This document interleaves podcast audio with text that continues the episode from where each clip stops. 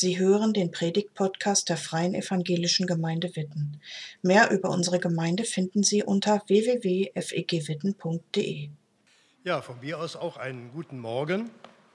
Fällt es jemandem leicht, andere um Hilfe zu bitten? Wem fällt es leicht? Ich sehe gar keine Meldung. Eigentlich müsste sich meine Frau melden. Ihr fällt es leicht, andere um Hilfe zu bitten etwa wenn irgendwas nicht klappt mit dem Mobiltelefon oder mit dem Laptop oder andere Schwierigkeiten im Haus auftauchen, zack ist sie am Telefon oder schreibt eine WhatsApp und ich bin dann oft derjenige, der anfängt zu bremsen, sagt, stopp, stopp, wen willst du da anrufen? Um, um was geht's überhaupt?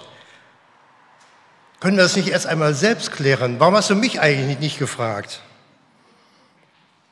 Also ich bin so, bevor ich andere belästige, um Hilfe bitte oder überhaupt um Rat frage, da will ich erst einmal sehen, ob ich selbst mit dem Problem klarkomme. Vielleicht löse ich das Problem, vielleicht auch nur etwa ausreichend, vielleicht brauche ich auch etwas länger dafür, vielleicht komme ich gar nicht klar, aber ich scheue mich, jemanden anzusprechen, zu fragen, zu bitten, denn ich will niemanden belästigen. Ich will den anderen in Ruhe lassen. Ich will mir auch keine Abfuhr holen. Und ich will auch nicht den Eindruck erwecken, ich pack's nicht.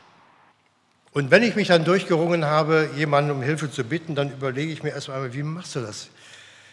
Fällst du gleich mit der Tür ins Haus oder machst du erstmal so ein bisschen Smalltalk, um die Beziehung wieder aufzufrischen und kommst am Ende dann zu deinem eigenen Anliegen, zu dem eigentlichen Anliegen. Ich denke, das ist so ein bisschen Typsache, wie man da reagiert, wie man sich verhält, wenn man eigentlich Hilfe braucht. Vielleicht ist es auch so ein Männer- und Frauending. Uns Männern sagt man ja nach, dass wir uns lieber verfahren, als nach dem Weg zu fragen. Wie wäre es, wenn man so eine Art Freikarte hätte, mit der ich mich an einer bestimmten Stelle um Hilfe wenden könnte, ohne dass ich an Ansehen verliere, ohne dass ich mir eine Abfuhr holen muss, ohne dass jemand mal erst auf die Uhr guckt oder auf den Kalender, ohne dass jemand überlegt, ob ich es überhaupt wert bin, dass man Zeit mit mir und für mich verbringt oder vergeudet. Das wäre doch so etwas, so eine, eine Freikarte, so eine Gutscheinkarte, eine Bonuskarte, die ich bei allen Schwierigkeiten einsetzen könnte, die mir alle Hemmungen nehmen würde. Der Wind der Freiheit würde wehen. Wir haben an den vergangenen beiden Sonntagen schon vom Wind der Freiheit gehört, vom Wind der Freiheit, vom Heiligen Geist, der uns einmal gewiss macht, dass wir Kinder Gottes sind und der uns beim Warten auf die zukünftige Herrlichkeit hilft und uns immer wieder einen Vorgeschmack dieser Herrlichkeit vermittelt. Heute also die Fortsetzung, der dritte Teil. Es geht um den frischen Wind des Heiligen Geistes, der uns ermutigt und befähigt, mit unseren Bitten zu Gott zu kommen, der Gott unsere Bitten sozusagen zuträgt. Wir hören auf Gottes Wort. Es geht weiter im Römerbrief Kapitel 8, und zwar die Verse 26 bis 30. Wir hören das aus der guten Nachricht Bibel. Ich werde dann hauptsächlich über die ersten beiden Verse sprechen, die anderen nur so nebenbei erwähnen. Meine Frau Ilona wird den Text lesen. Aber ebenso wie wir seufzt und stöhnt auch der Geist Gottes, der uns zu Hilfe kommt. Wir sind schwache Menschen und unfähig, unsere Bitten in der rechten Weise vor Gott zu bringen. Deshalb tritt sein Geist für uns ein mit einem Stöhnen, das sich nicht in Worte fassen lässt. Und Gott vor dem unser Innerstes offen liegt, weiß, was sein Geist in unserem Inneren ihm sagen will. Denn so, wie es vor Gott angemessen ist, legt er Fürsprache ein für die, die Gott als sein Eigentum ausgesondert hat. Was auch geschieht, das eine wissen wir. Für die, die Gott lieben, muss alles zu ihrem Heil dienen. Es sind die Menschen, die er nach seinem freien Entschluss berufen hat, sie alle, die Gott im Voraus ausgewählt hat, die hat er auch dazu bestimmt, seinem Sohn gleich zu werden. Nach dessen Bild sollen sie alle gestaltet werden, damit er der Erstgeborene unter vielen Brüdern und Schwestern ist. Und wenn Gott sie dazu bestimmt hat, dann hat er sie auch berufen. Und wenn er sie berufen hat, dann hat er sie auch für gerecht erklärt. Und wenn er sie für gerecht erklärt hat, dann steht auch fest, dass sie an seiner Herrlichkeit teilhaben. Dankeschön. Ich habe vorhin gefragt, ob es jemandem leicht fällt, andere um Hilfe zu bitten. Wie gesagt, ich tue mich schwer damit. Wie ist das nun in Bezug auf Gott? Fällt es euch leicht, mit Bitten zu ihm zu kommen? Oder tut ihr euch da auch schwer damit? Eigentlich dürfen wir keine Probleme haben. Gott ist doch unser guter Vater im Himmel. Wir sind seine Kinder. Das hat uns sein Geist klar gemacht, der in uns wohnt. Wir dürfen Gott sogar Abba, Vater, Papa nennen und vertrauensvoll zu ihm kommen. Davon haben wir vor zwei Wochen gehört. Und Gott will unser Bestes, er will unser Heil. Egal, was passiert, ob wir durch Leid hindurch müssen, durch Tage, die uns schwerfallen, ob es uns gut geht, ob wir gut drauf sind, nichts kann uns von seiner Liebe trennen. Darüber werden wir beim nächsten Mal mehr hören. Also eigentlich dürfen wir gar keine Probleme haben, zu Gott zu kommen und unsere Bitten ihm vorzutragen. Aber in der Praxis sieht es bei mir doch anders aus. Da habe ich manchmal Probleme mit dem Beten. Das zum einen, was soll ich überhaupt beten? Es gibt so viele Anliegen, eigentlich zu viele. Meine Frau und ich, wir machen morgens eine Morgenandacht. Nicht immer, muss ich gestehen, so vielleicht jeden zweiten Tag etwa. Das heißt, wir lesen einen Abschnitt aus der Bibel, wir lesen dazu eine Andacht aus einem Andachtskalender, wir sprechen darüber und dann beten wir zusammen. Meine Gebete, die greifen meist so einen Gedanken auf, etwas, was, was mir deutlich, was mir wichtig geworden ist und sind recht kurz.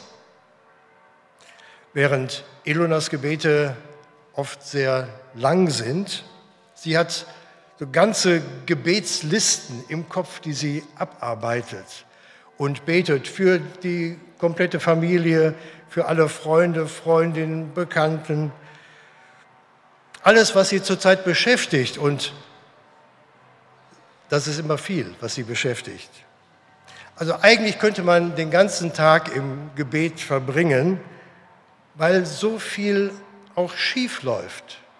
Stichwort Vergänglichkeit letzten Sonntag. Und alles doch ganz anders sein könnte. Stichwort Herrlichkeit.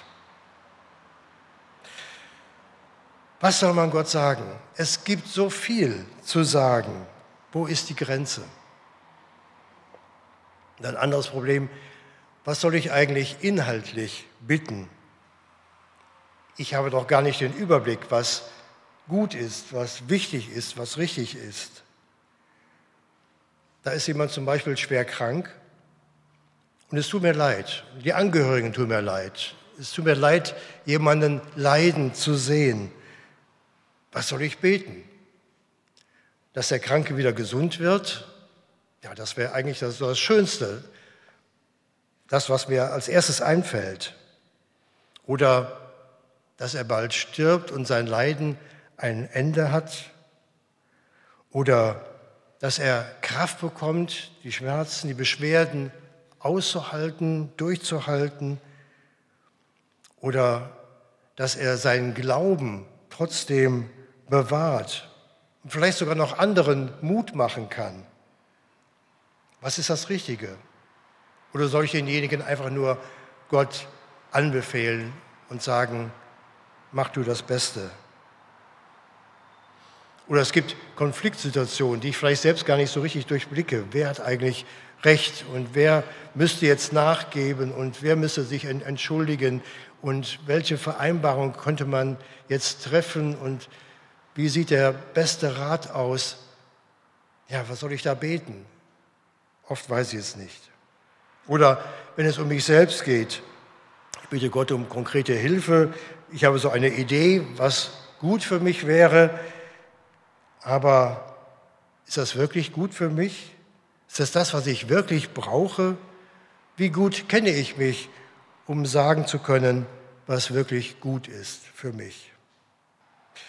Und dann bekomme ich immer wieder mit, dass es in Gesprächen untereinander immer wieder dazu kommt, dass man einfach so aneinander vorbeiredet, dass der andere nicht kapiert, was ich eigentlich sagen will. Und vielleicht drücke ich mich auch ungeschickt aus und kann mein Anliegen gar nicht so richtig formulieren. Und wie ist es da bei Gott? Kann es sein, dass er mich auch missversteht, weil ich mich ungeschickt, ungenau ausdrücke und vielleicht selbst noch gar nicht so richtig weiß, was ich will. Ja, und dann gibt es Situationen, da fehlen mir echt die Worte.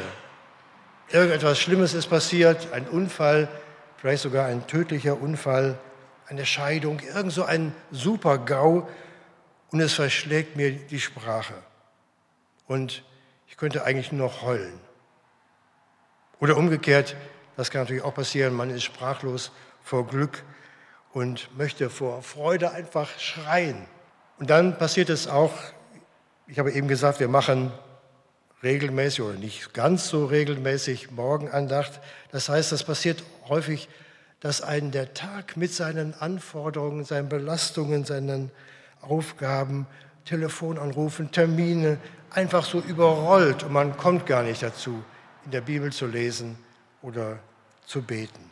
Probleme mit dem Beten, die ich kenne. Und vielleicht geht es dir, geht es euch manchmal ebenso. Die erste gute Nachricht ist die, wir sind damit nicht allein. Habt ihr das noch im Ohr? Der Apostel Paulus schreibt an die christliche Gemeinde in Rom, wir sind schwache Menschen und unfähig, unsere Bitten in der rechten Weise zu Gott zu bringen. Da hält man erstmal inne und überlegt, was? Der Apostel Paulus sagt, wir seien unfähig, angemessen mit Gott zu reden. Er schreibt doch nicht an, an Heiden, an Nichtchristen, an Menschen, die keine Beziehung zu Gott haben oder denen Gott egal ist oder die ihn sogar ablehnen. Er schreibt doch an Christen, an eine christliche Gemeinde, an Menschen, die wissen, dass sie vertrauensvoll Gott mit Papa anreden können. Das ist doch irgendwie irritierend. Und Paulus schreibt das. Paulus, dem das Beten doch selbst gar nicht fremd ist. In allen seinen Briefen schreibt Paulus über das Beten und formuliert selbst Gebete. Auch hier in diesem Römerbrief im ersten Kapitel schreibt er, in meinen Gebeten denke ich stets an euch. Das ist doch erst einmal irritierend. Aber offenbar schließt sich das einander gegenseitig nicht aus. Zu beten und gleichzeitig unfähig zu sein, seine Bitten angemessen vor Gott zu bringen. Das heißt, es geht also nicht nur um Menschen, die wie ich immer wieder mal Probleme mit dem Beten haben, sondern das gilt für jeden. Also niemand, auch der geübteste Beter, auch der mit den besten Formulierungen, kann angemessen mit Gott sprechen.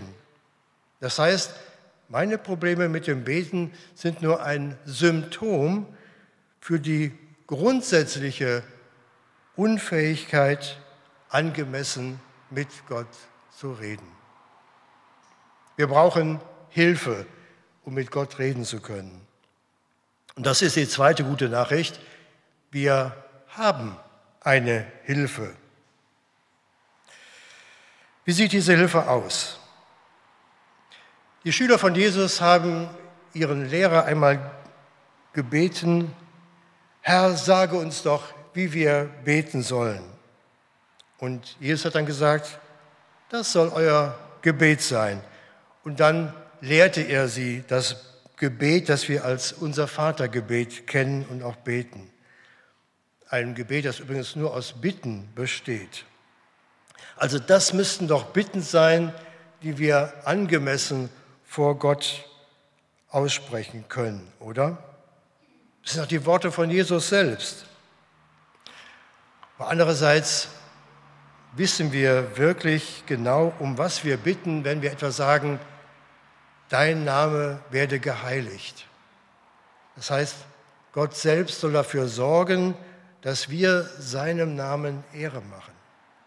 Oder diese andere Bitte, dein Reich komme. Was stellen wir uns da genau vor, wenn die Vergänglichkeit aufhört und die Herrlichkeit beginnt? Jetzt schon und in Ewigkeit. Also auch das Gebet Jesu hilft uns an dieser Stelle erst einmal nicht weiter. Es gibt andere Hilfen, es gibt Bücher mit Gebeten. Ich habe ein interessantes bei mir in meiner Bibliothek gefunden. Es heißt, oh Gott, das ist ja so das kürzeste Gebet, das wir kennen. Es ist einem säkularen Verlag erschienen, Reihe Hansa, herausgegeben von Johann Hinrich Clausen. Eine Sammlung von Gebeten. Dann gibt es Bücher über das Beten. Und eines möchte ich nennen, das ist von Ulrich Wendel, Alltagsbeter. In dem Buch geht es darum, wie wir beten können, wenn der Alltag so voll ist und so laut ist. Das sind alles wertvolle Hilfen zum Beten, aber das habe ich gar nicht gemeint, wenn ich von der Hilfe zum Gebet spreche. Wir haben Hilfe. Und der Apostel Paulus spricht von dieser Hilfe er hat geschrieben, wir haben es eben gehört, der Geist Gottes, der Heilige Geist, kommt uns zu Hilfe. Gottes Geist tritt für uns ein. Der Heilige Geist, das ist Gott selbst, der in uns Wohnung nimmt. Gott kommt uns so nah, dass er bei uns einzieht. Und diesem Gott, diesem Heiligen Geist, liegt unser Innerstes so offen, dass er weiß, was wir Gott sagen wollen, vielleicht noch mehr, als wir es selbst wissen. Und er bringt unsere Bitten so vor Gott, dass es ihm angemessen ist. Gott in uns, der Heilige Geist, der unser Innerstes kennt, spricht mit Worten, die wir selbst gar nicht in Worte fassen können, mit Gott außerhalb von uns. Die wichtigste Rolle beim Beten spielt also der Heilige Geist. Der Wind der Freiheit, der unsere Gebete zu Gott trägt, so wie der Wind den Blütenstaub dorthin bringt, wo er gebraucht wird, um Früchte, um neues Leben wachsen zu lassen. Ich möchte das Ganze noch einmal in zwei Punkten zusammenfassen. Erstens, mach aus dem Beten kein Problem. Ich habe vorhin von den Schwierigkeiten mit dem Beten gesprochen, dann über unsere grundsätzliche Unfähigkeit, unsere Bitten in angemessener Weise vor Gott zu bringen und dann davon, dass der Heilige Geist für uns eintritt, uns zur Hilfe kommt, unsere Bitten zu Gott trägt. Deshalb sollte es eigentlich keine Probleme mit dem Beten geben. Ich zitiere aus dem Buch von Ulrich Wendel, Gott kommt mir zur Hilfe. Sein Geist betet in mir. So werde ich zum Beter selbst in gebetsarmen Zeiten. Und in intensiven Gebetszeiten bin ich ebenfalls unterstützt durch den Heiligen Geist. Ergebnis, in mir betet es so, wie ich beten soll, wie es Gott entspricht, so wie ich es allein nie erreichen könnte. In mir betet es. Deswegen, manchmal ist es eine gute Hilfe, einen bestimmten Ort zu haben zum Beten. Dort, wo ich mich wohlfühle, dort, wo ich Ruhe habe. Aber ich kann natürlich überall mit Gott sprechen. Manchmal ist es gut, bestimmte und feste Zeiten zu haben zum Gebet, damit ich auch daran denke und es nicht vergesse. Aber ich kann jederzeit beten. Es kann hilfreich sein, dass ich bestimmte Formulierungen verwende oder dass ich andere vorgeprägte Gebete nachspreche, besonders dann, wenn mir selbst die Worte fehlen. Aber ich kann Gott all das sagen, was mir auf dem Herzen liegt. Ich muss auch nicht auf die richtige Theologie oder die richtige Grammatik dabei achten. Ich kann sogar schweigen und einfach nur vor Gott da sein. Mein Gebet muss auch keinen bestimmten Aufbau haben, etwa erst kommt Anbetung, Lob, Dank und dann die Bitten und dann die Fürbitten. Eine Struktur kann hilfreich sein, aber ich kann so beten, wie es gerade kommt. Ich muss mir auch keine Gedanken über die richtige Anrede machen, um zu gewährleisten, dass das Gebet auch oben ankommt. Ob ich Gott, den Vater oder Jesus, den Sohn oder den Heiligen Geist oder den dreieinen Gott anrufe, spielt eigentlich auch keine Rolle. Ob ich lange oder kurz, ob ich oft oder nur manchmal bete, auch das ist nicht so wichtig. Wahrscheinlich beten wir sogar öfter, als wir denken. Wenn uns etwa ein Lied vom letzten Sonntag durch den Kopf geht, dann kann das ein Gebet sein. Denn die meisten Lieder sind ja Gebete. Das heißt, Gott wird in diesen Liedern angesprochen, ein Gebetslied. Oder mir passiert es so, wenn ich beispielsweise in der Wohnung ein Martinshorn höre, und ich weiß, irgendwo sind Helfer unterwegs. Herr, begleite sie, lass sie rechtzeitig zur Hilfe kommen. Sei dem gnädig, der Hilfe braucht. Erbarme dich. Dann ist das ja auch schon ein Gebet. Oder wenn ich vor Überraschung oder Erschrecken einfach sage, oh Gott, dann ist das auch schon ein Gebet. Der Apostel Paulus schreibt, Gott, vor dem unser Innerstes offen liegt, weiß, was sein Geist in unserem Inneren ihm sagen will. Also auf ihn kommt es an, auf den Heiligen Geist. Das ist die wichtigste Bitte, die wir nicht so aussprechen müssen, aber die so im Hintergrund stehen sollte. Komm, Heiliger Geist, bete du in mir. Das Zweite, bete und überlass den Rest dem Heiligen Geist. Ich könnte meinen, ja, wenn es in mir betet, dann brauche ich ja eigentlich gar nicht mehr zu beten. Das wäre, glaube ich, die falsche Schlussfolgerung. Denn es heißt ja, dass der Geist uns zur Hilfe kommt, dass er Fürsprache für uns einlegt. Das ersetzt das Beten nicht, sondern setzt das Beten voraus. Mein Beten wird begleitet, es wird bekräftigt. Ich bete, aber die entscheidende Rolle spielt der Heilige Geist in mir. Denke, dass Gott sich freut, wenn wir mit ihm sprechen. Denn das ist eigentlich das Normale, wenn zwei Personen, die einander vertrauen, die einander lieben, dass sie miteinander reden und aufeinander hören. Insofern ist das Beten eigentlich der ganz normale Ausdruck unseres Glaubens. Und ich möchte schließen mit der Verheißung, die wir bereits eben schon gehört haben im Bibeltext.